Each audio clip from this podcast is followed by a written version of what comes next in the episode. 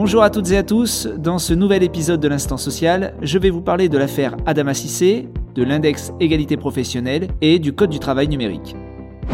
Est-il possible d'être licencié pour une sieste pendant un temps de pause? Vous avez sans doute entendu parler de l'histoire d'Adama Cissé, cet agent de propreté pour la mairie de Paris, licencié après avoir été photographié allongé avec ses habits de travail pendant son temps de pause. À l'origine de l'histoire, un internaute avait partagé sur Twitter la photo en disant Voilà à quoi servent nos impôts, à payer des agents de propreté, à roupiller, on comprend pourquoi Paris est si dégueulasse. En réaction, son employeur le licencia pour faute grave quelques jours plus tard. Dans cette affaire, le premier point à aborder est celui de savoir si une photo prise par un internaute et publiée sur les réseaux sociaux est recevable. En réalité, il est tout à fait possible d'utiliser une image d'un réseau social pour sanctionner un salarié sans servir de preuve. Mais il faut que cette preuve soit obtenue loyalement. C'est-à-dire que l'employeur n'ait pas utilisé un stratagème pour obtenir des images ou des propos pouvant être utilisés contre le salarié. Dans cette affaire, la photo a été mise sur Twitter et elle était visible par tout le monde. On peut donc sans doute penser que la preuve est recevable. Ensuite, il faut savoir si, dans le fond, une sieste pendant le temps de pause peut justifier un licenciement pour faute grave. Pour rappel, la faute grave, c'est celle qui prive le salarié de ses indemnités de licenciement et de préavis, mais, contrairement à ce que beaucoup de personnes pensent, elle ouvre tout de même droit au versement des allocations chômage. Alors, il est clairement admis que pendant le temps de pause, le salarié n'est pas à la disposition de son employeur et qu'il peut, dit-on, vaquer à des occupations personnelles. C'est l'expression juridique consacrée, c'est-à-dire qu'il peut s'occuper à faire à peu près tout ce qu'il veut.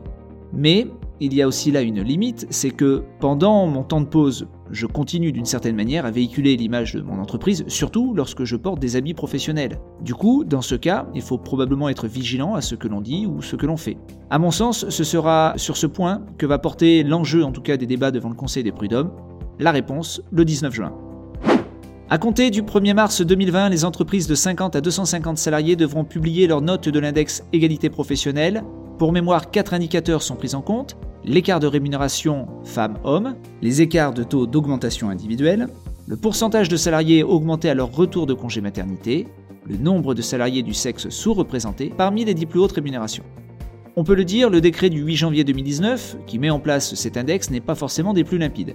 Heureusement, le ministre du Travail a mis en place le site index-egapro il est intéressant car il permet de calculer l'index de façon euh, simple et rapide, tout en profitant d'une aide sur les détails de calcul de chaque indicateur et sur les questions qui sont les plus fréquemment posées. Vous avez aussi la possibilité d'accéder à une assistance téléphonique en composant le 0800 009 110. De notre côté, nous pouvons aussi bien entendu vous accompagner dans ce calcul, mais nous pouvons surtout vous aider à mettre en place une véritable stratégie sociale sur ce point.